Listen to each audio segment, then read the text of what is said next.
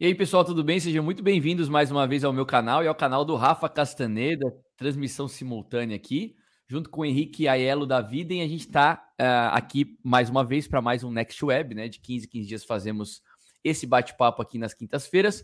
Hoje, para falar sobre um, sobre, um sobre um acontecimento é, bastante recorrente no nosso mercado, uh, que é hum, que, que fala, que trata a respeito né, da manipulação do nosso mercado. O mercado cripto é um mercado manipulado. Foi, foi essa semana ou a semana passada que a gente teve lá o tweet da, da Cointelegraph falando que não, o ETF. Foi, foi, foi agora, foi, foi antes de anteontem, não foi? Um negócio assim? Segunda-feira. Segunda de manhã. Segunda Exato. A gente teve um tweet lá do Cointelegraph confirmando né, a aprovação do ETF spot de Bitcoin da BlackRock para alguns alguns, algumas dezenas de minutos depois, eles voltarem atrás, apagarem o post. Isso fez o Bitcoin saltar aí de 27 mil para 30 mil dólares em questão de minutos e depois devolveu boa parte desse, desse ganho. E aí a gente voltou para essa discussão aí, né? Então, se o mercado de Bitcoin das criptomoedas é ou não é manipulado. Galera, então bora começar a bater papo sobre isso. Mas antes, né, bem-vindo aí o Henrique Aiello. Tudo bem, Henrique? Tudo, tudo certo? Fala pessoal, bom dia para todo mundo. Tudo certo por aqui. É sempre um prazer estar participando aqui do, do Next Web com vocês e bora para cima que tem bastante coisa para discutir hoje. Bastante coisa Boa. legal. Casta. Cara, bom dia, bom dia a todos. Eu tô com o microfone improvisado, então ele tá meio que caindo aqui, assim, que eu não tô, não tô em casa, tô me ajeitando com o setup. É, cara, bom dia para todos. Esse rolê foi um rolê muito louco, porque foi literalmente, cara, um pump and dump no Bitcoin, mano. O negócio decolou e depois aterrizou em questão de, sei lá, minutos. Foi menos de uma hora, assim, tipo.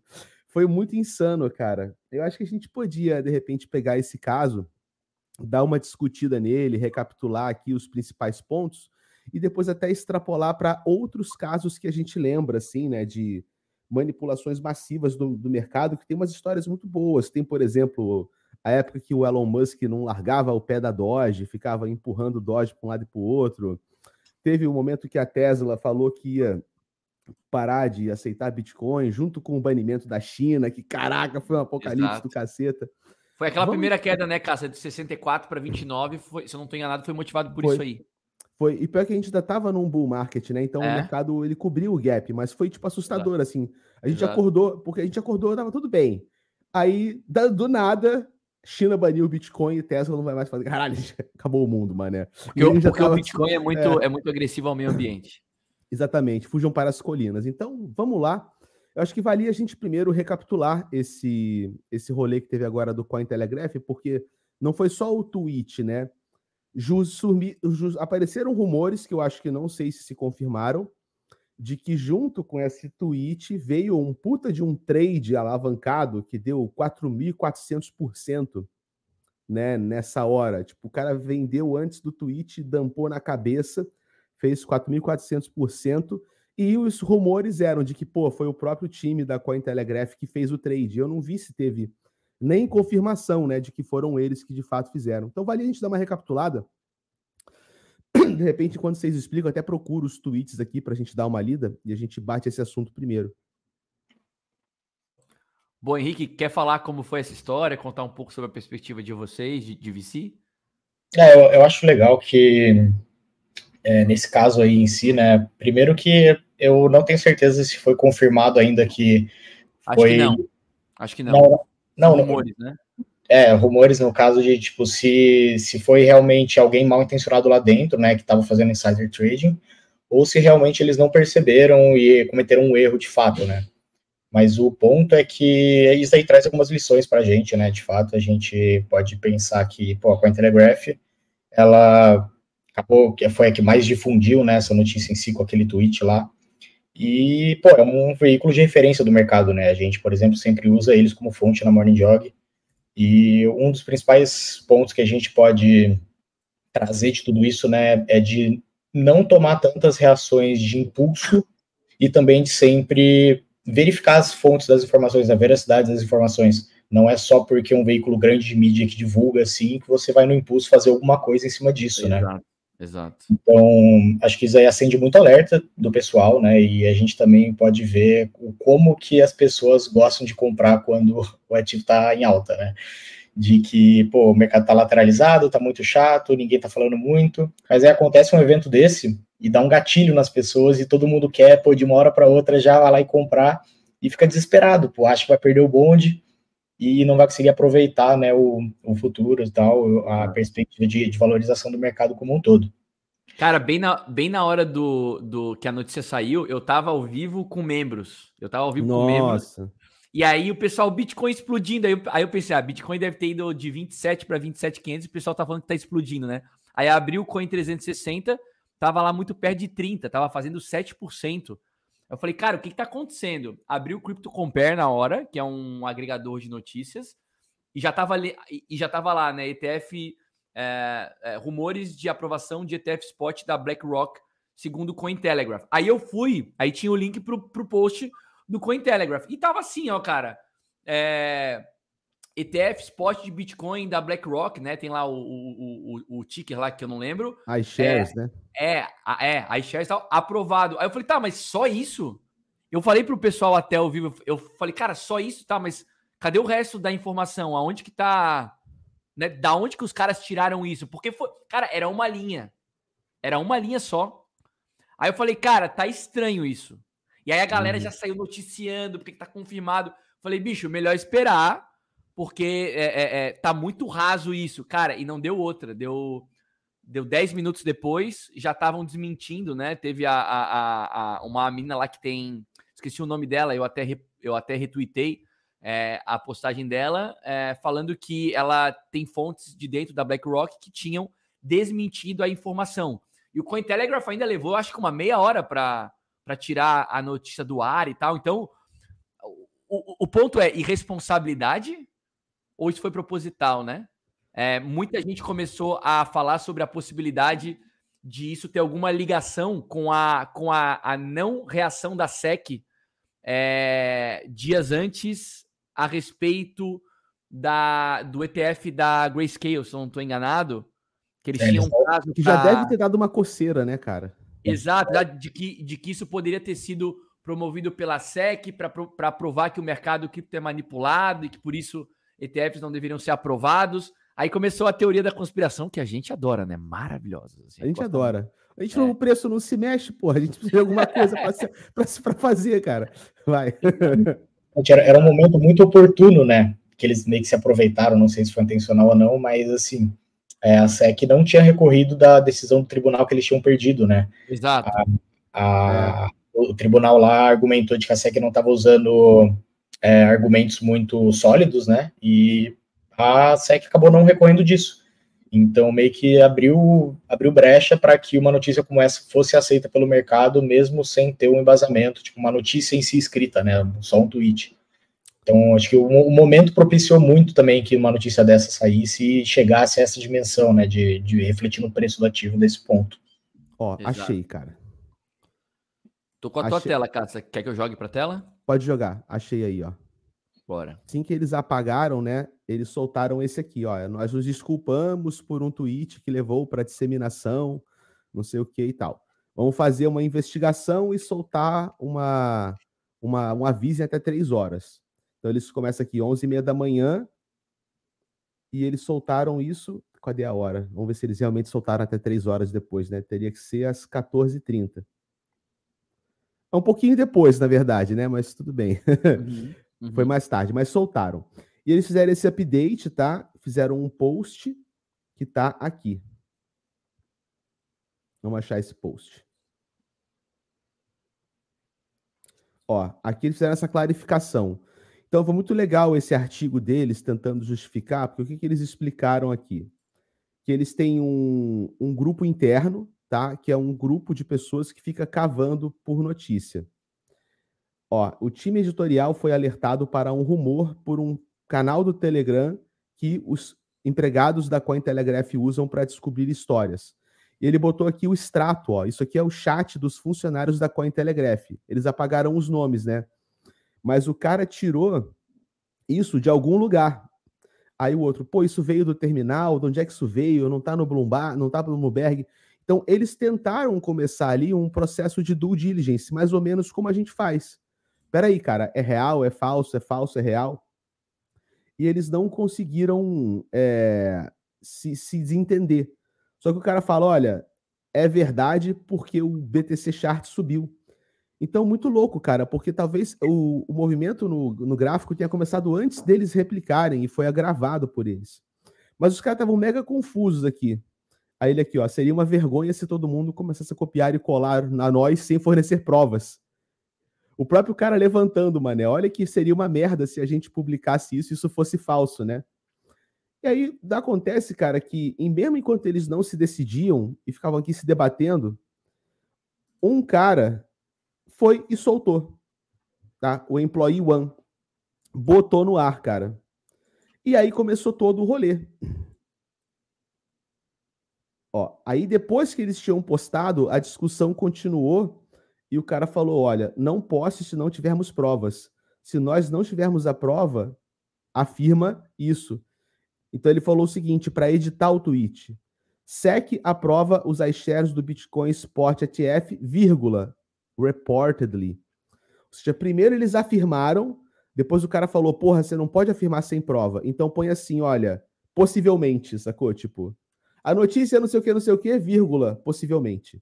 Só que ainda assim, cara, o estrago estava feito. Aí eles Exato. decidiram apagar e começaram a fazer uma conduta interna. Aí o que, que eles disseram, né? Longa história tornada curta, é que eles vão auditar e revisar o processo de gerenciamento de mídias sociais, especialmente em torno da autenticação de breaking news, né, de notícias urgentes mas eles não falam nada, cara, sobre a questão do trade, né? Foi como assim, aquele bom e velho, ah, teve um estagiário aqui que, que fez merda, sacou? Pois é, agora, vocês acreditam que, que, esse, que esse trade aí pode ter sido deles? É curioso, né? Cara, é que eu só vi um, um screenshot com a logo deles e um negócio verde, sacou? Eu não vi mais nada. Eu, é. eu não acho que a Cointelegraph faria isso de forma institucional, cara. É, eu acho que é muito burro, né? Eu Mas acho, acho que, de repente, algum dos estagiários que estava naquele grupo olhando, falou assim: cara, esses malucos vão soltar essa notícia, mané. E eu vou abrir um long antes disso, sacou? Então eu não duvido que alguém que estava no circuito interno, que tem acesso ao capital, ou deu um chip para um colega, ou fez a operação. Mas eu não acho que, tipo, o CEO da, da Cointelegraph e os C-Levels arquitetaram um plano para isso, sacou? Claro, claro, claro. É, exatamente. Até porque isso aí pode acontecer até em notícias verdadeiras mesmo, né? Se eles têm uma informação privilegiada, se eles estão mais olhando sempre o mercado, né? As coisas que chegam fresquinhas. Não é porque é uma notícia falsa ou verdadeira que eles vão, vão impedir eles de fazer isso ou não, né? Eles vão sempre estar um pouco na frente do, da, da, das grandes massas que vão estar tendo acesso a essa mesma informação. E outro ponto também é que eu acho que faz pouco tempo que aconteceu, então com o tempo mais coisas vão surgindo, né? Eu acho que alguém vai acabar sendo responsabilizado por isso, né? Vamos lembrar que um dos principais motivos que a SEC argumenta para não abrir um Bitcoin Spot ETF é justamente essa própria manipulação de mercado em si. Então, acho que vai vir alguma investigação pesada em cima disso, né? Ver realmente o que pode ter acontecido. E acaba sendo um argumento mais para a SEC, né? Querendo ou não, apesar de eu achar que ele, ele próprio não se sustenta, né? E que não tem como muito controlar isso, né? Quanto mais o. Essa não é uma particularidade do mercado cripto, né, cara? Esse Exatamente. Tipo de... não é, acontece só com o mercado cripto. Então, se for, ah, putz, beleza. Então vamos criminalizar esse mercado aqui porque ele é mani manipulado, então, então vamos criminalizar tudo, né? Já acontece no, nas ações também, né? Vários, vários tipos de manipulação aí. Agora, uma coisa que eu queria bater com vocês que tem a ver com essa questão da manipulação em cripto é que o, o, preço, né, ele se move, cara, num efeito estilingue, né? Tipo, cara, é um, é um tiro. E esse tiro, né, quando dá esses picos, normalmente isso não acontece porque as pessoas estão literalmente comprando e vendendo no livro de ordem. Isso acontece por um fenômeno de desalavancagem. Seja desalavancagem de pessoas que estão shortando, apostando na baixa, ou a desalavancagem de pessoas que estão apostando na alta. Isso tem sido um dos grandes fatores de volatilidade extrema no mercado cripto. Muitas uhum. pessoas alavancando, alavancando, alavancando, e aí quando o mercado vai na direção contrária, todos esses trades são automaticamente desmontados e liquidados. E isso faz com que a gente crie um efeito de estilingue absurdo. Só que o lance é que quando a gente para para olhar, por exemplo, on-chain, a gente consegue ver as posições alavancadas. Então, eu consigo literalmente botar no Excel e uma baleia, ela consegue falar: nossa, se eu movimentar o preço em tantos dólares, eu sei que eu vou liquidar não sei quantos gazilhões de dólares, sacou? E o jogo começa a ficar um jogo meio marcado, porque se você tem poder de fogo para movimentar naquele sentido e você sabe o tamanho do rombo de liquidação que você vai provocar, então você consegue literalmente operar.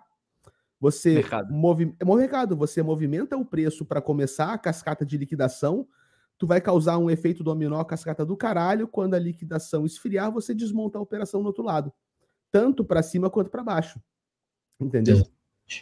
E isso é uma coisa que me preocupa, queria saber a opinião de vocês, cara. É, eu acho que principalmente em momentos em que o mercado está extremamente lateralizado, essas posições alavancadas vão se acumulando até chegar um ponto em que uma notícia mesmo, igual aconteceu né, é, nessa vez, já aconteceu já muitas outras vezes nos últimos meses, acaba desencadeando uma reação em cadeia, né? Uma reação acumulada e ocasiona nesse evento que o Cássio acabou de mencionar, né? Então, esses candles grandes que a gente vê às vezes no gráfico do Bitcoin, eles não são só pessoas lá comprando o mercado spot, igual eu e você, é, comprando na corretora. São realmente pessoas sendo obrigadas a ou comprar ou a vender, justamente porque essas posições são liquidadas, né? Então, se a gente for analisar, a gente está em um dos momentos de mercado em que o mercado está mais lateralizado.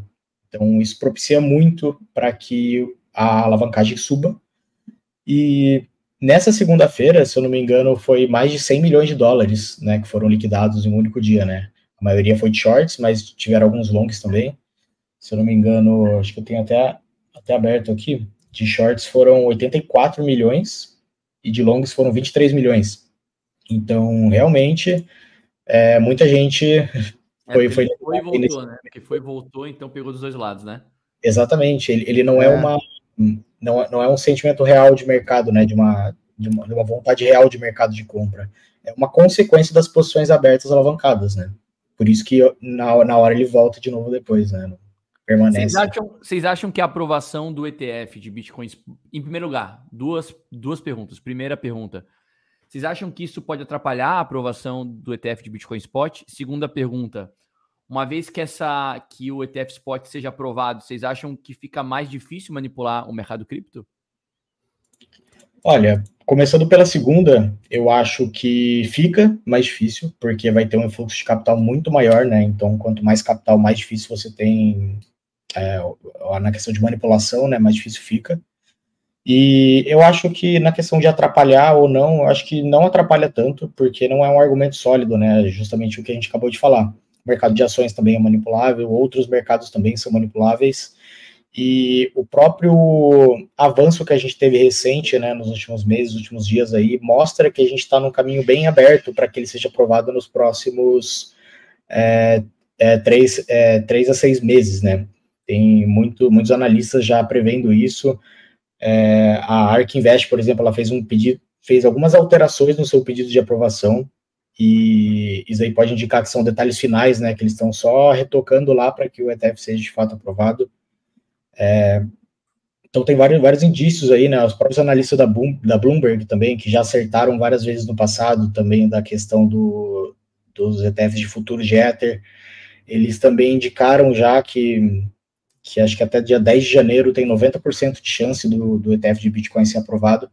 Então, para mim, o caminho está bem claro, né? Ele, ele não tem mais objeções, pra, a SEC não tem mais o que alegar para impedir que isso aconteça, né, no futuro tão próximo. O que eles podem fazer é tentar adiar o máximo possível, que também não, não creio que seja tanto tempo que eles consigam.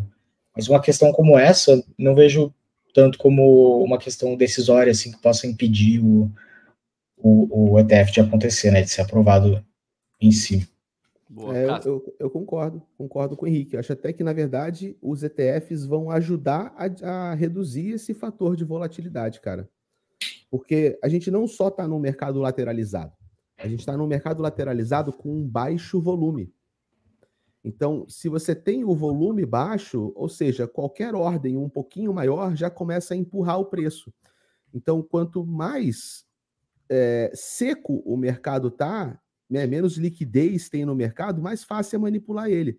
Então a justificativa que você tem é, porra, aprova logo o ETF porque tem gente querendo entrar.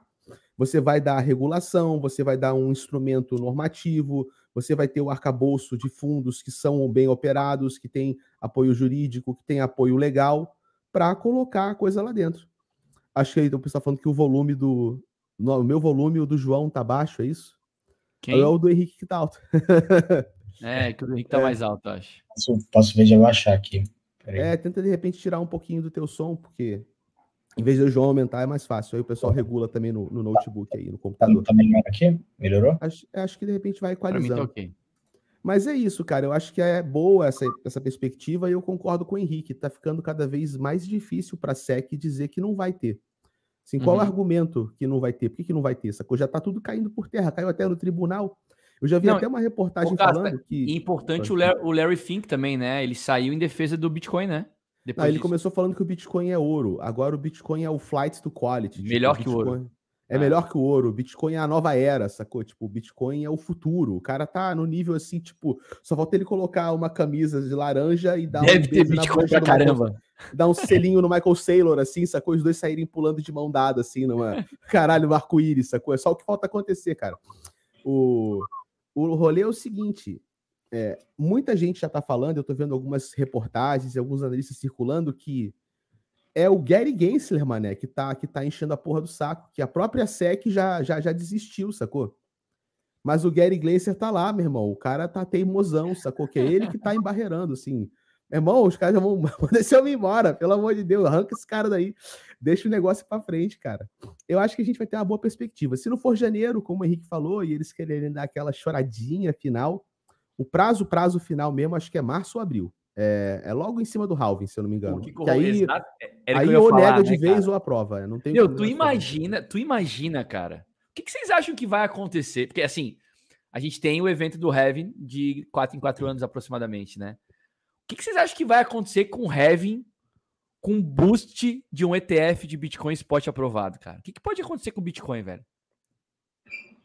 Olha, é. cara, eu acho que pode ser interessante, vai ia dar para brincar, porque, pô, é uma convergência de fatores, né? O halving, apesar de, apesar dele não refletir mais de fato na tanto na, na oferta circulante do ativo, né? Porque mais de 90% dos bitcoins são emitidos, já foram emitidos, é, a, a, que, a, quebra de circulação ela não afeta mais tanto na prática, né? O supply total do ativo, mas o sentimento, o próprio psicológico dos investidores nesse evento é quase como um ritual místico mesmo, né? Um evento, pô, importante, assim, e por conta disso acaba trabalhando muito o psicológico das pessoas para que ocorra uma, valo uma valorização, né?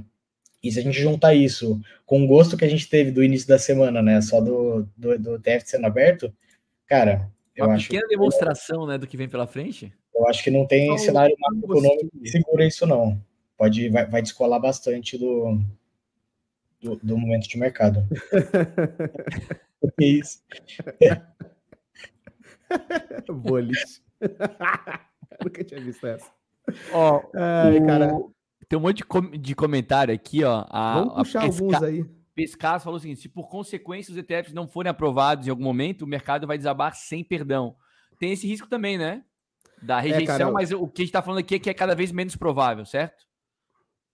Eu acho que assim, seria um balde de água fria ferrado. Eu acho, eu acho que a gente responderia mal o mercado responderia muito mal se no final disso tudo, lá em março, aos 45 do segundo tempo, 49, né, que agora a gente sempre dá, sempre dá tempo extra, né? Aos é. 49 do segundo tempo, a SEC fala: "Ah, não, não vai rolar". Cara, a galera ia ficar deprimida, assim, eu acho que a gente ia ter, a gente ia ver uma, uma resposta bem negativa do mercado se isso acontece, cara. É, Boa. concordo. Até porque isso daí acaba sendo precificado até antes mesmo de conhecer, de certa forma. Não, nós é cara. A gente está o dia inteiro falando de, de, de, de, de FTF, como é que a gente não está precificando, né? Com é. certeza, isso, isso, isso está se precificando já, né? Exatamente. E essa opinião aqui do Fernando, ele falou o seguinte: ó, Eu gostei dessa. A verdade é que o Bitcoin perdeu sua essência, agora depende de mecanismos regulados. Eu não, eu não concordo que depende, tá? Vive na esperança do dinheiro do mercado tradicional ou seja, nunca mais vai ter volatilidade típica do antigo mercado. O que, que vocês acham, cara? Eu discordo de vários pontos aí, Fernando, com todo respeito, mas, mas vamos lá. É, eu cara, acho que assim. Puxa, aí, puxa Henrique, depois eu comento também, vai. Não, só, só ia mencionar que aquela visão criptonarquista lá de 2009, quando o Bitcoin surgiu, ela não existe muito, não existe mais, né? Acho que o Caça concorda comigo disso também.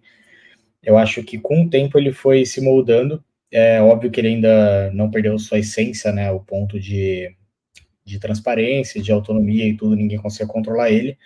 Mas eu acho que a dimensão que esse mercado está tomando, ele, ele acabou meio que sendo, sendo enxergado como quebrando a bolha, né? Furando a bolha de cripto. Então, para que ele consiga cumprir seu papel nessa nova visão de mercado, ele precisa de mecanismos para que o acesso dele consiga ser ampliado, né? Então, um dos maiores pontos do investidor institucional não estar tá no mercado cripto hoje não é o fato dele não querer, o fato dele não conseguir ter acesso de uma forma apropriada, né? Já existem outros fundos regulados, né, de ETFs, tanto de mercado spot quanto de futuros, mas não existe um, um do mercado spot americano ainda, né? Isso aí vai ser uma, uma uma destrava muito grande para o ativo, porque tem muito investidor lá, muito fundo de pensão, muito fundo de investimento que quer se expor ao mercado, né? Eu, inclusive, tenho até um relatório bem legal aqui, vou pedir para você compartilhar, Razinho, que ele mostra é, os principais. Deixa eu mandar aqui. Mostra os principais tipos de, de setores de investimentos, a exposição deles em cripto hoje e a perspectiva que tem para que, ele, que eles invistam nos próximos anos. Acho um material bem interessante para colocar para o pessoal, um relatório da Fidelity que saiu ano passado. E eles mostram que hoje. É, deixa eu ver aqui. Acho que 93% dos fundos de pensão ainda não têm exposição a cripto. Na página 6. No final da página 6. Aí, ó, se a gente for ver nos dias atuais, ó, a barrinha preta lá, 93% dos fundos de pensão hoje não tem exposição a cripto. E a projeção é que daqui cinco anos, é, 31% deles, é, do, do, do, capital, seja, seja, seja mais exposto a cripto, né?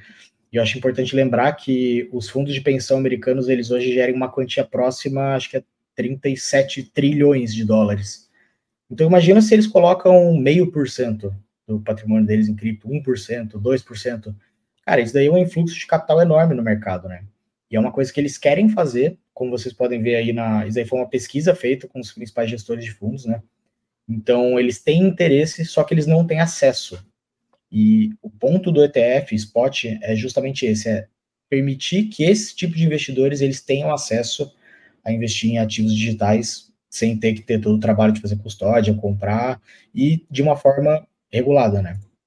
Então, tem, tem muito dinheiro querendo entrar, muito dinheiro querendo entrar, e é uma questão de viabilidade mesmo que impede isso no momento, né? Ó, Cássio, tô voltando com a pergunta aí para tu uhum. lembrar. Essa, essa discussão dele é muito boa, cara. É... Primeiro a gente tem que ver, porque ele falou vários argumentos aqui e todos eles merecem ser, ser considerados, né? O primeiro é que o BTC perdeu sua essência. Né? Qual é a essência do Bitcoin? A essência do Bitcoin é uma essência, como o Henrique falou, criptoanarquista, né? cypherpunk uma plataforma financeira econômica autossoberana, independente, isonômica, distribuída, descentralizada, de livre acesso, é, pensada para concorrer com o uso do sistema fiduciário, né? Acho que Satoshi deixa isso bem claro quando ele usa como manchete Electronic do, Cash. do é, Electronic Cash, e quando ele coloca no bloco Gênesis né, a notícia que explica o que, que a gente está fazendo, né? Bailing out the banks, né? Salvando os bancos, Resgatando. imprimindo dinheiro ao invés de salvar a economia e salvar as pessoas, né? Então, essa é a essência. O Bitcoin, na sua essência, ele é anti-establishment, né? Ele é uma alternativa para o governo estabelecido. E ele vem junto com um ethos maior, e esse ethos maior se propaga para o universo cripto, que é vamos montar alternativas, né? Nós queremos não depender das vias estatais, né? Das vias da força da lei. E existe um, uma coisa subjacente, né? Nesse sonho criptoanarquista, nesse sonho cypherpunk, que é ingênuo na minha avaliação. É, é, é uma coisa muito infantilizada, tipo, ah, nós vamos vencer e no final todo o universo e todo o mundo será cypherpunk. E nós vamos derrubar os governos e as pessoas vão dar as mãos e anotar as suas chaves privadas em plaquinhas de metal, e toda a humanidade agora será liberta do jugo tirânico do governo opressor, e uma era de prosperidade, justiça, bondade e maravilhas irá acontecer. E isso, cara, isso é um conto de fadas. Isso é, isso é, isso é, isso beira a insanidade. Não existe bom senso, não existe análise crítica na idealização desse sonho. Mas, bem ou mal, esse é o sonho que nós romantizamos e que muitos bitcoiners pegam esse sonho e empacotam na forma de uma pílula, né? E vão querer dar essa pílula para as pessoas. Agora, o que acontece? É, o cara falou que eu tô parecendo socialista, mas é um pouco isso, né? Não sou eu que defendo isso, não, cara. Essa é a visão de uma utopia criptoanarquista, tá? O... Agora, o rolê é o seguinte: vamos falar na prática. Enquanto uma tecnologia se desenvolve e essa tecnologia começa a mudar o mundo, é mais do que natural que o mundo também mude essa tecnologia. Não existe isso, cara, de a nossa essência cypherpunk vai dominar o mundo e todos agora vão pensar como eu. Não é assim que funciona. Enquanto a minha mentalidade bitcoiner muda o mundo, o mundo muda a minha mentalidade. Muda a minha mentalidade. Então, cara, o que acontece? É, o futuro é alguma coisa entre uma miscelânea dessas essências criptoanarquistas, a necessidade do mundo por sistemas mais eficientes e mais econômicos e a demanda das pessoas por um grau menor de opressão econômica que vem hoje, não é nem do Estado, vem da elite financeira global, tá? Isso é outro problema. O discurso da essência do Bitcoin ainda não foi atualizado para entender o seguinte: quem está te quebrando não é só o Estado, cara é uma elite financeira de ultra ricos que influencia o Estado, que influencia os bancos, que influencia Wall Street e que influencia as big techs, que hoje são um dos eixos de poder estabelecido no mundo moderno. Facebook, Amazon, Google, esses caras têm mais poder que a maioria dos governos que a gente conhece, que a maioria dos políticos, e manipulam e exploram as pessoas num grau muito maior. Então, o que a gente tem que entender é que nós vamos montar um sistema novo.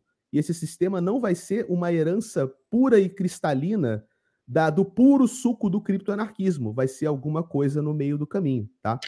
Dito isso, nós vivemos na esperança do mercado tradicional e de mecanismos regulados. Eu creio que isso é natural, porque nós precisamos de regras para viver, cara. Eu não acredito no anarquismo eu preciso ter uma regra. Se alguém invadir minha casa, essa pessoa tem que ser presa. Se alguém enfiar uma faca em outra pessoa, isso é um crime. Cara, se alguém cometer um roubo, a gente não pode simplesmente abrir mão disso tudo. Nós precisamos de regras.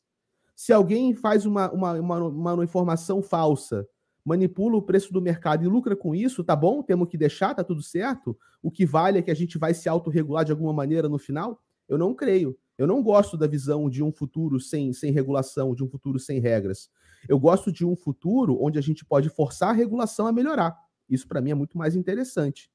E aí vai o final. Nós nunca mais vamos ter a volatilidade típica do antigo mercado. Mas a volatilidade típica do antigo mercado não é fruto da herança criptoanarquista. Um cypherpunk nunca quis volatilidade. Cypherpunk não quer Bitcoin fazendo 5 milhões por cento. Não, é, não foi para isso que o Bitcoin foi criado. O Bitcoin foi criado muito mais com a visão de uma moeda estável, um meio de pagamento alternativo. Se teu estado não deixa você participar da economia, você participa da economia por conta própria. Você cria sua própria economia. Então nunca foi a visão de um Satoshi, né, ou de uma galera como essa que ah, vamos fazer uma moeda mágica que todos nós compramos, sentamos a bunda em cima e compramos Lamborghinis depois de 5, 6, 10 anos. Também não era essa a visão. Então, uhum. volatilidade típica do antigo mercado não tem nada a ver com a essência cypherpunk. Então, a gente tem que separar essas coisas, e eu não estou aqui fazendo uma crítica ao Fernando, não, tá? O não Fernando, é levantou, Fernando levantou vários pontos irados, tá? E até muito bom o comentário dele. Só que exato. esses pontos que o Fernando levantou permitem que nós trabalhemos melhor é, esses pontos para a gente entender, cara, o que está acontecendo com o nosso mercado, né? E para onde que esse mercado pode ir.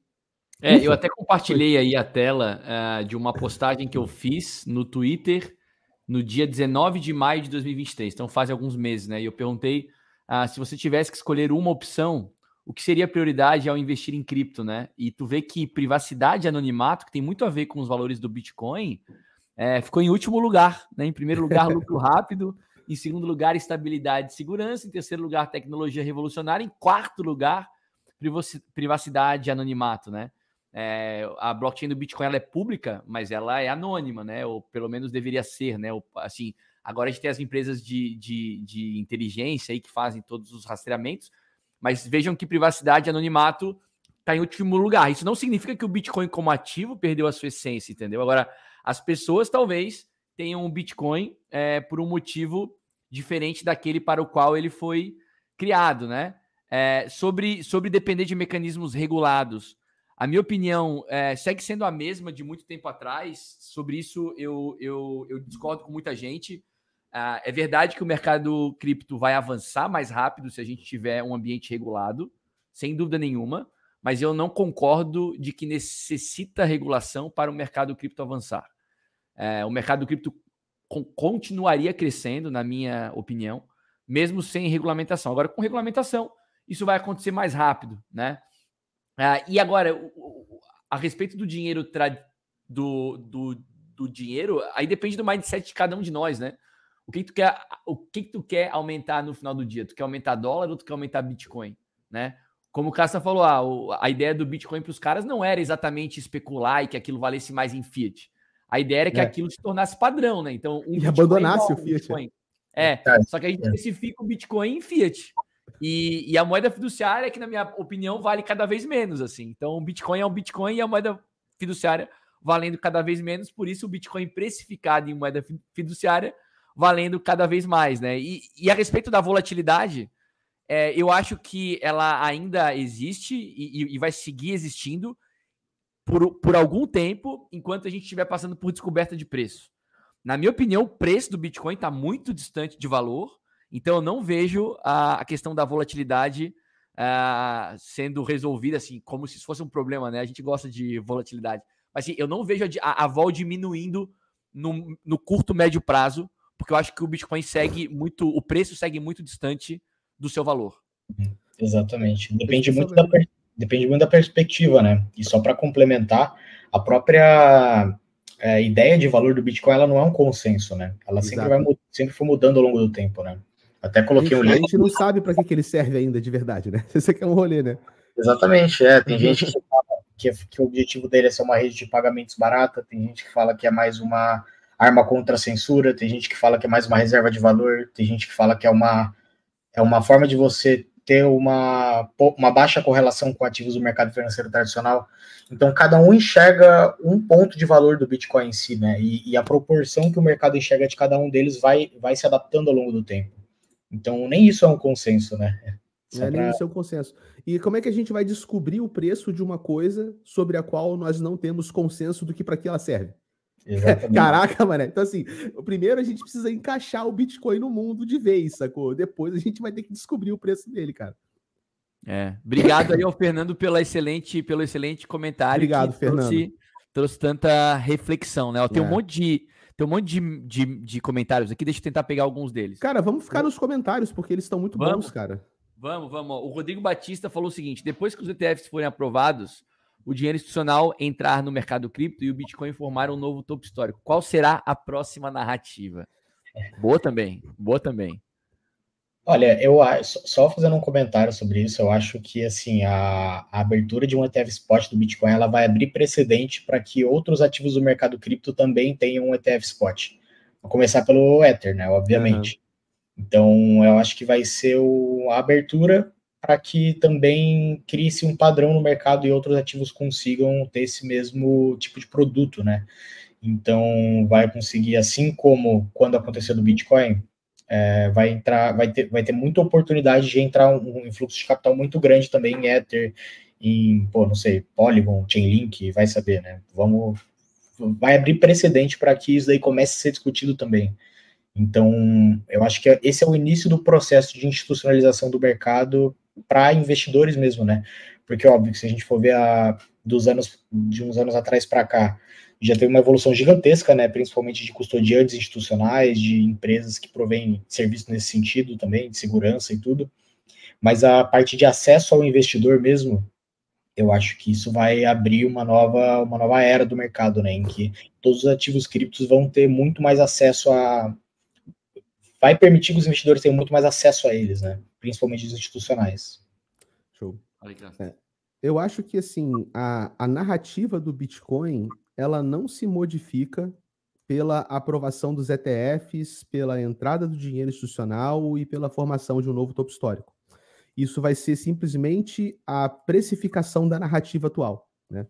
Eu acho que essa grana que entra na via institucional, que entra pelos ETFs, é até como o Henrique falou, é uma visão particular do Bitcoin.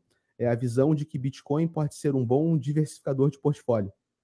Que foi a mesma narrativa que deflagrou o nosso último ciclo de alta, quando uma boa parte de capital institucional entrou no começo de 2021, procurando diversificação de portfólio. Aquela ideia. Cara, tem um negócio aí chamado Bitcoin, esse negócio é muito doido, esse negócio é volátil, esse negócio parece que não vai embora. Então, e se eu pegar meio por cento e colocar nisso?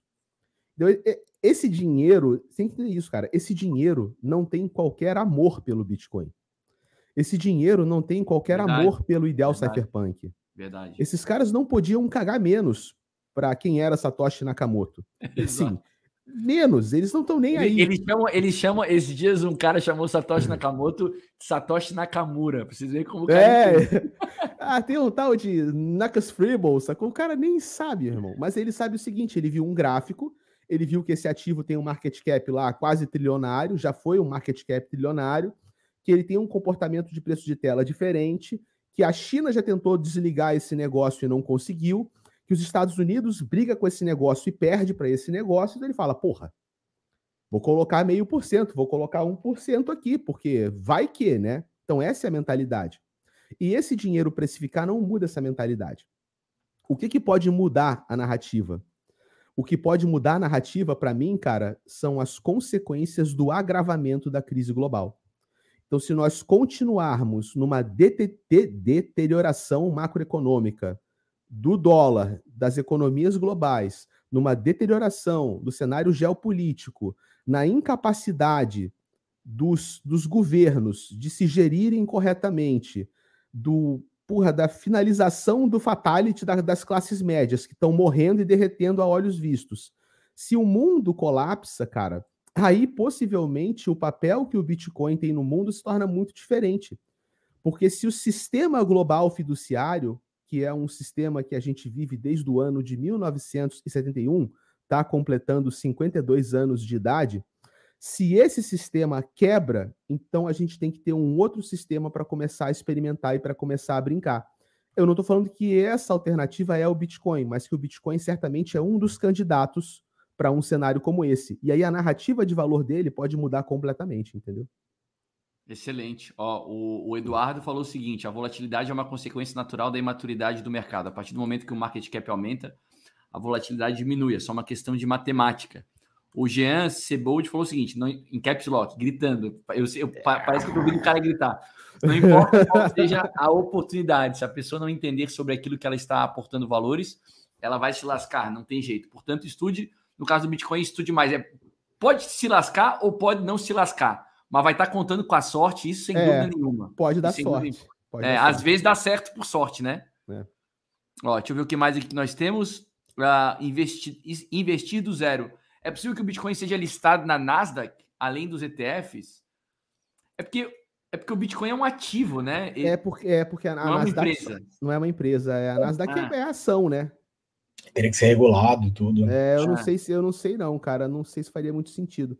Mas faria sentido o quê? Na mesma plataforma que você pode negociar na Nasdaq, você também pode negociar ETFs. Talvez seja nesse sentido, sacou? Tipo, o cara tá lá no aplicativo investindo na bolsa e também tem um outro ticker que ele pode comprar e vender, e esse outro ticker pode ser um envelopamento de um ETF, por exemplo, sacou? Mas não que, não que vai ser negociado. Oi? para o investidor, na prática, é a mesma coisa, né? É, exatamente. É, é, essa pergunta dele me leva para esse sentido. Tipo assim, é tipo, realmente o Bitcoin vai estar tá dentro da Nasdaq como um ativo da Nasdaq ou vai ser tão fácil comprar e vender Nasdaq quanto comprar e vender o ticker do Bitcoin? Eu levo, eu levo a pergunta para esse segundo lado. Eu creio que sim. Tu vai pegar, tipo, um aplicativo da, da XP Investimentos, sacou? Ah, para negociar em bolsa e vai ter lá. É um ticker com um gráfico e vai ter lá BTC e tu nem tá nem aí. Só que não vai ser o Bitcoin de verdade. Tu vai estar negociando algum envelopamento de um ETF, sacou? Alguma coisa assim. É, exatamente. Boa. Ó, o José Inácio Filho falou o seguinte: meu amigo falou isso comigo no hospital em 2016. Eu falei que era louco, que estava colocando dinheiro nisso. Quatro anos depois estava o trouxa aqui comprando muito atrasado. Normalmente, é, olha 2016, só, eu às vezes sou esse amigo porra. aí que é chamado de louco, né? Não sei quem foi, quem foi que falou isso esse, sobre, esse, sobre isso esses dias, e é a mais pura verdade, né? Quando tu fala sobre cripto com alguém e essa pessoa te chama de louco, essa pessoa é o termômetro de quando o mercado vai estar no topo. Porque quando essa pessoa voltar para te perguntar como que compra Bitcoin, muito provavelmente significa que a gente já está num período de ganância demais. Aí você então, vende para ela. Aí você vende para ela. exato, exato. O Criptomoji falou que para mim o Bitcoin vai se firmar como meio de pagamento, mas também acho que os ativos cripto irão, irão invadir o cenário tradicional rapidamente. Em alguns lugares o Bitcoin já é utilizado como forma de pagamento, né? Não, não, na, não na time chain, mas ah, em segundas camadas, como a Lightning, a Lightning. Por, por, exemplo, lá em El Salvador, na praia de El Zonte, lá onde a, popula a população é super desbancarizada, né, né? menos de 10% da população, da população daquela região tem acesso ao sistema bancário. O pessoal tem Bitcoin para usar para fazer pagamento, para fazer compra. Não usa o Bitcoin para guardar, porque no futuro vai valer mais. Então, o Bitcoin ele é muito flexível, né? No sentido de tu usa como fizer mais sentido para ti. Eu, eu, eu tenho Bitcoin para guardar. Né? Eu prefiro gastar o dinheiro ruim primeiro e depois, se eu precisar gastar Bitcoin, eu gasto. É, mas não é o caso de El Salvador, por exemplo. Então, varia, vai, vai, vai variar de realidade para realidade, né, Castro? É, saiu, saiu inclusive, está tá circulando agora uma atualização nova da Lightning, né? A chamada Taproot Assets. Uhum. Os caras vão, vão, vão atualizar a camada da Lightning para você poder criar novos ativos na Lightning. Então você poder ter tipo uma stablecoin em cima do Bitcoin. já, já ter... tem, eu acho, né, Casta? Eu acho que já tem stable lá agora. É, eu não sei se no Taproot Assets, porque o Taproot Assets é novidade. E eu acho que ele faz isso de uma maneira menos esdrúxula do que uma parada como ordinais e bitcoins. Ele realmente vai atualizar os nodes da Lightning para suportar isso. É, depois eu vou pegar para estudar porque ainda tem que estudar aqui, tá na minha fila, pegar a BitVM para estudar e agora estudar Root Assets. Depois eu vou fazer uma livezinha explicando como é que funciona. Boa. E essa pergunta aqui, ó, do, do Fabiano, o Henrique, essa aqui para ti. A especulação pode ajudar na entrada de capital, apesar de poder gerar pressão quando os ativos estão muito alavancados ou das forças vendedoras para matar os projetos. O que acham?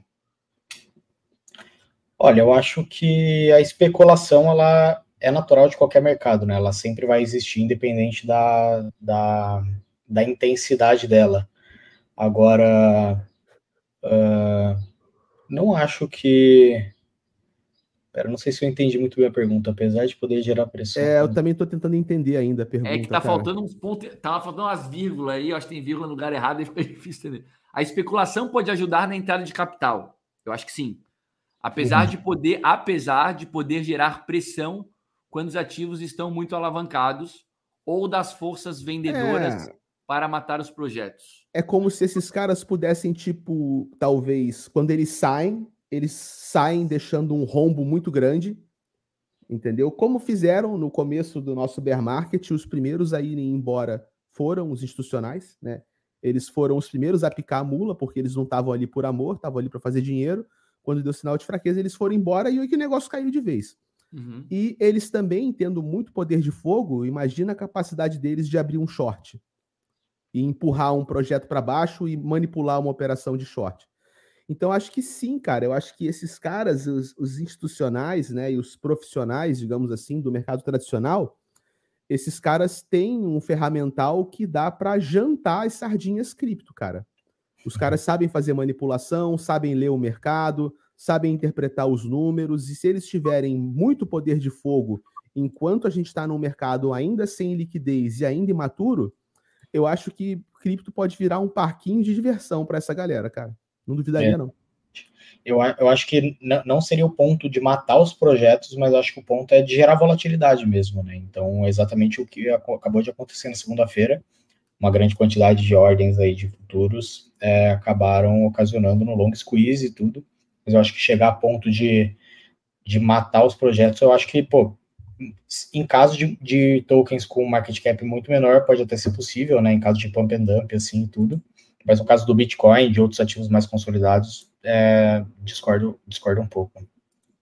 Boa. Ó, o Felt Crypto falou o seguinte, cara, vários devaneios aqui. Imagina comprar ações de uma empresa com Bitcoin. Aí é 100% de, ado de adoção. Será que chegaremos lá?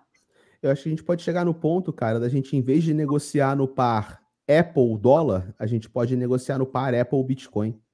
Então. Entendeu? Microsoft Bitcoin.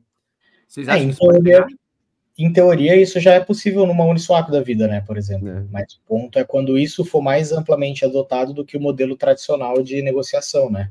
De quando, por exemplo, uma Apple estiver na Uniswap porque para ela faça mais sentido e tudo. Aí também não precisa ser necessariamente o Bitcoin, a outra contraparte do par, né? Pode ser uma stablecoin, pode ser o Ether, mas eu acho que é muito da, da, da, percepção das pessoas mesmo, né? De que hoje todo mundo leva em conta como o dólar como uma unidade de conta. Mas não necessariamente vai ser sempre assim, né? A gente está no início de transição de uma mudança de ordem global em que o dólar está começando a perder poder de influência, né, no, perante o mercado como um todo.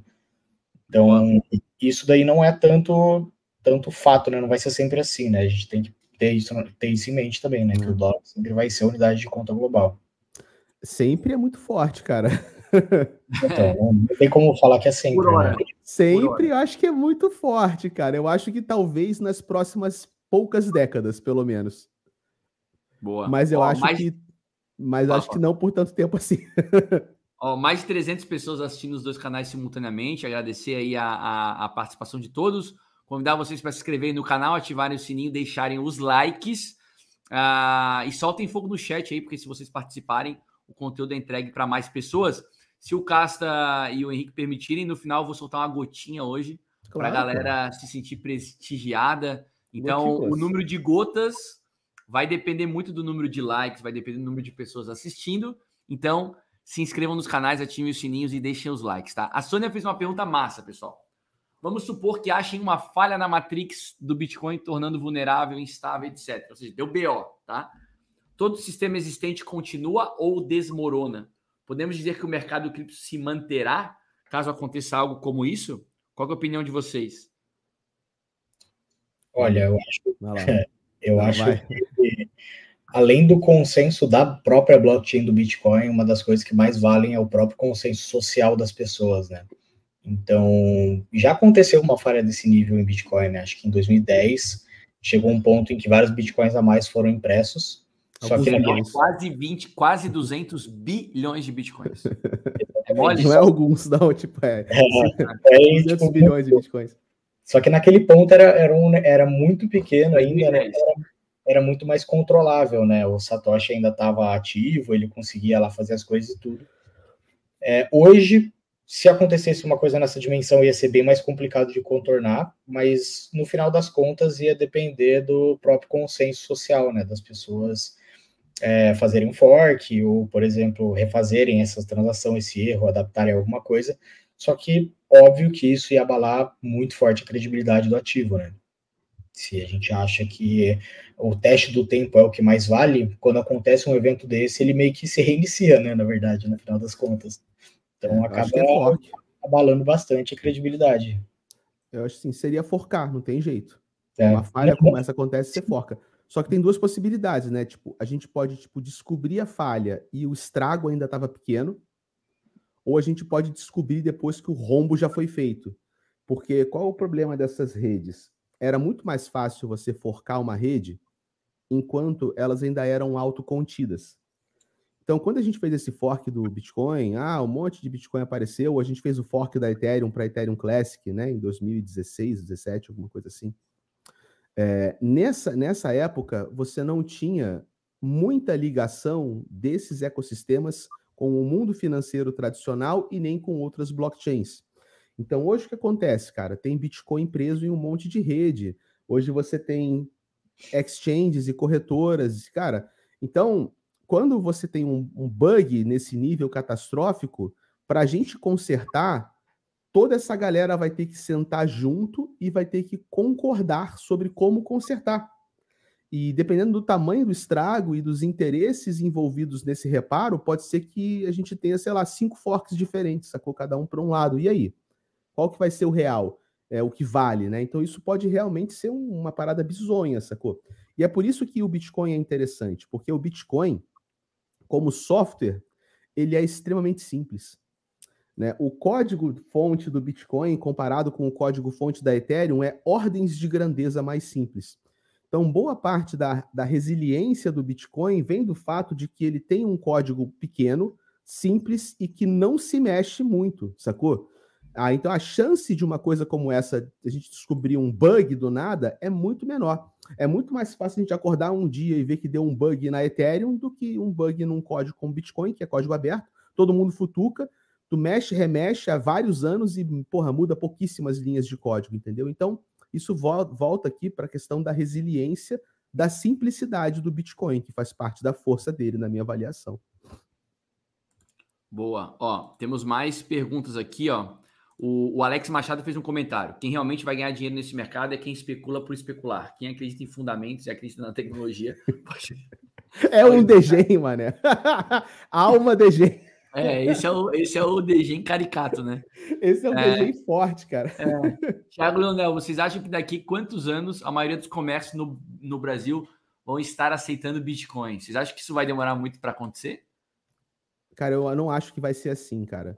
Eu acho que mais fácil do que os comércios aceitarem Bitcoin é algum provedor de infraestrutura financeira aceitar o Bitcoin. Então, tipo, você paga com Bitcoin e avisa, liquida o seu Bitcoin e dá o settlement da operação na moeda fiduciária. E aí a maquininha, por exemplo, a maquininha que hoje tu passa o teu cartão por aproximação, é uma maquininha que pode subir um QR Code da Lightning e tu faz o pagamento por lá. Eu acho isso muito mais fácil do que o comércio falar assim, ah, agora eu aceito Bitcoin é algum intermediador de pagamento que vai falar, pô, quem quiser agora também pode pagar com Bitcoin e a gente faz a liquidação por baixo, sacou? Na, na Argentina isso já acontece, viu, pessoal? Eu tive lá em agosto para o Ethereum Argentina e eu baixei o aplicativo da Bitso, que é uma corretora cripto, e lá na Argentina eles têm parceria com o Mercado Pago. E todos os comércios, a maioria dos comércios, eles têm o QR Code do Mercado Pago lá.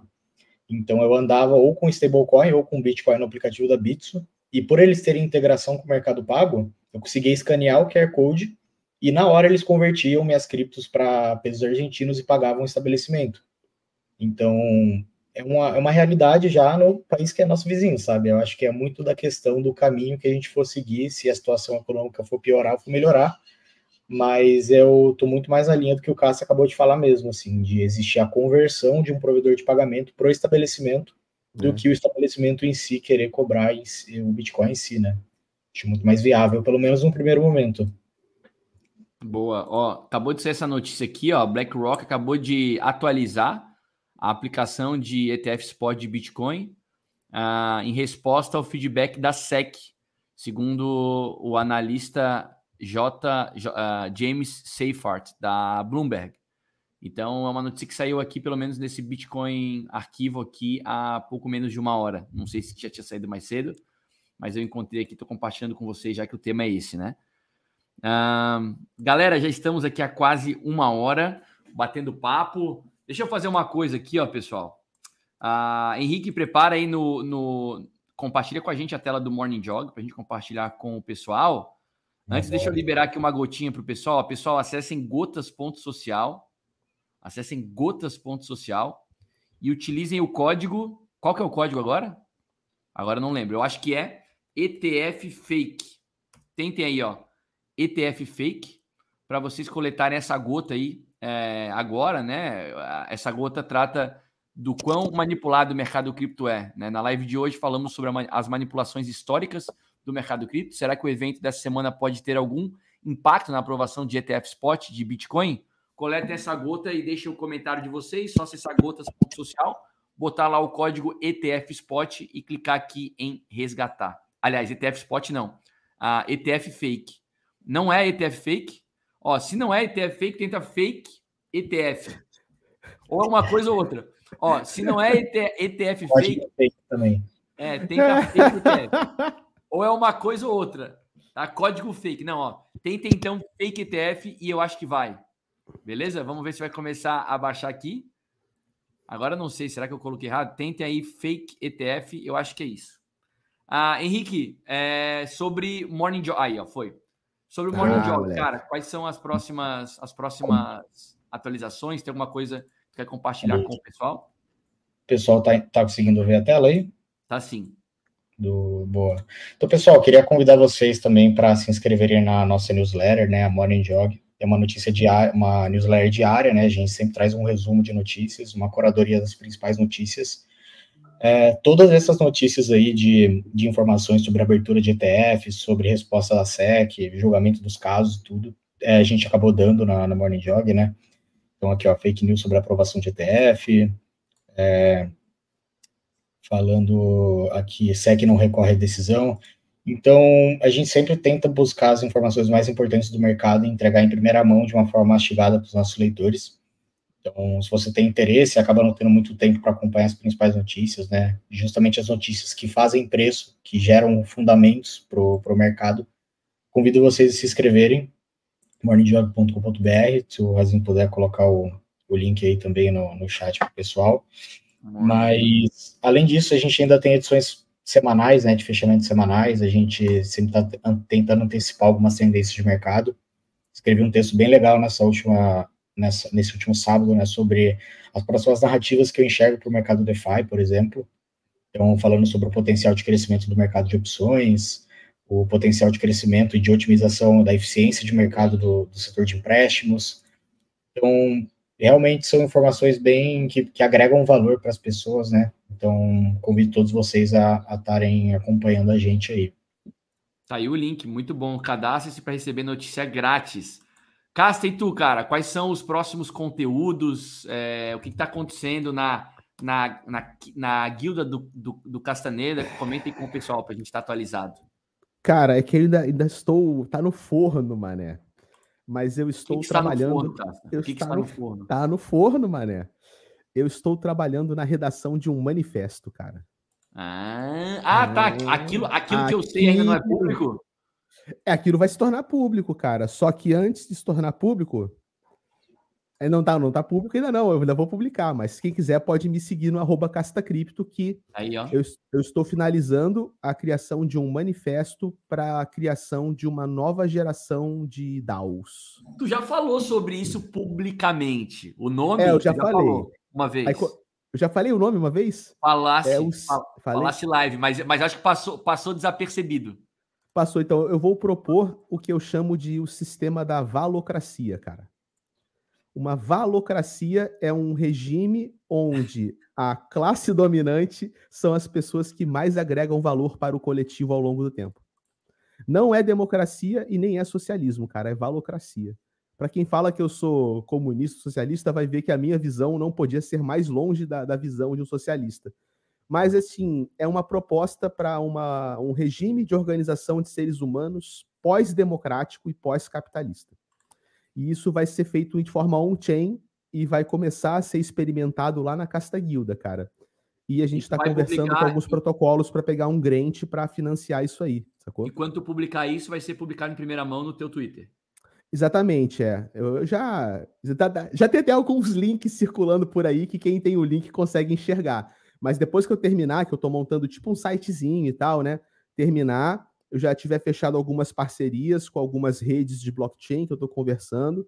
Algumas empresas e protocolos também querem apoiar, querem ajudar, querem ser patronos né, da valocracia. Inclusive, se você que está vendo essa live tem uma empresa né, de cripto, tem alguma coisa em Web3 e quer ser o patrono da revolução das DAOs e fazer parte da, da criação de uma parada nova, fala comigo, hein, cara. Mas sim, até o Adalberto perguntou, pós-democrático. Sim, cara, pós-democrático, tá? Eu vou ser falar com todas as letras aqui. Eu acho que existe algo melhor que a democracia, ok? Bitcoin não é, não é uma democracia, isso já é um sinal. É, eu, eu acho, tá? Só que eu não acho que é comunismo ou socialismo. Eu acho assim, comunismo e socialismo, pior. Democracia capitalista, ok, é o que nós temos hoje. E depois? Depois pode ter algo melhor, sacou? Então é pós-democrático, é pós-capitalista. É seja lá o que for, que vem depois, que é melhor, tá? E que na verdade não é obrigado, é opcional. As pessoas podem experimentar com essa com esse regime e ele pode amadurecer com o tempo. Então, quem quiser estar por perto disso, quiser fazer de repente ser um sponsor, fazer parte do movimento, pode falar comigo, mas eu acho que assim, ainda até o final do mês eu já devo soltar uma, uma versão pública para as pessoas que quiserem apreciar esse manifesto E aí eu vou falar sobre isso no meu Twitter. Mas vai ser uma parada quente, viu? Já tem bastante gente grande olhando isso já, só que ainda tá no forninho. Então tá aí, ó, o, o, o, Twitter do Casta, só vocês buscarem aí por Twitter. É, vai assim, é, o para é, deveria ter um nome melhor, né? Um nome próprio. Aqui, o Adalberto. É. Se existe ah, algo que melhora a democracia, ótimo, ter um nome próprio. Mas é o um nome próprio, Adalberto. É. O, o cracia, a democracia, tá? O cracia é um sufixo. Então, autocracia, um regime autocrático, né? Democracia, um regime democrático. É, quando a gente fala de valocracia, é um nome próprio. Você usar o mesmo sufixo não é uma derivação, é apenas você enquadrar a parada no lugar correto. Exato. Então, valocracia é um regime valocrático, onde nós damos maior poder econômico e político para pessoas que se esforçam e agregam valor ao longo do tempo e não as pessoas que sentam a bunda em cima de uma montanha de dinheiro e usam esse dinheiro para corromper o sistema e extrair valor de volta para si mesmas. Sacou? Esse, esse, é o resumo, mas aí tem toda uma tese, cara, uma fundamentação, uma recapitulação histórica. É filosófico pra caceta, mas sou eu, né? Vou fazer o quê, né? Vem muita filosofia pela frente, sem dúvida nenhuma. Tá aí, o Twitter é. do Casta, sigam lá. Para quem quiser me acompanhar. Mas o Adalberto chega lá, cara. O Adalberto chega lá, conversa com a gente, discute junto, revisa, revisa, revisa o manifesto, cara. Sacou? Eu vou abrir para a gente conversar, vai ser bem, vai ser bem legal, vai ser bem divertido, sacou? Boa. Pessoal, para quem quiser me acompanhar lá, só buscar por uh, Joãozinho no Twitter também, estou por lá trocando ideia com o pessoal. Sempre todos muito bem-vindos. A, a gota de hoje já está quase esgotada aqui, ó. Vamos ver como estamos. Já temos quase a metade delas, na verdade, quase a metade delas consumidas. Vocês podem pegar aí gratuitamente, tá? E quem quiser converter em NFT, aí pode fazer isso. Do contrário, pode ficar aqui guardadinha no nosso servidor, como uma lembrança desse bate-papo que a gente bateu hoje sobre a manipulação de mercado. Valeu? Pessoal, então é isso. Obrigado pela participação de todos. Henrique, obrigado. Casta, como sempre, um prazer estar aqui nos dois é. canais. É, agradecer aí a todos a presença. É, de, de, é, é como fala? É, não é sugerir nem dedicar. É... Porra, me faltam palavras às vezes, cara. É Você emocionou? Desejar, desejar, desejar uma quarta-feira excelente para todo mundo que está nos acompanhando aqui. Quarta-feira, não, quinta-feira, né? Hoje é quinta. Uma quinta-feira excelente e vocês nos acompanham nas redes sociais. Valeu? É isso, bom dia a todos, até a próxima e tchau. Valeu, gente.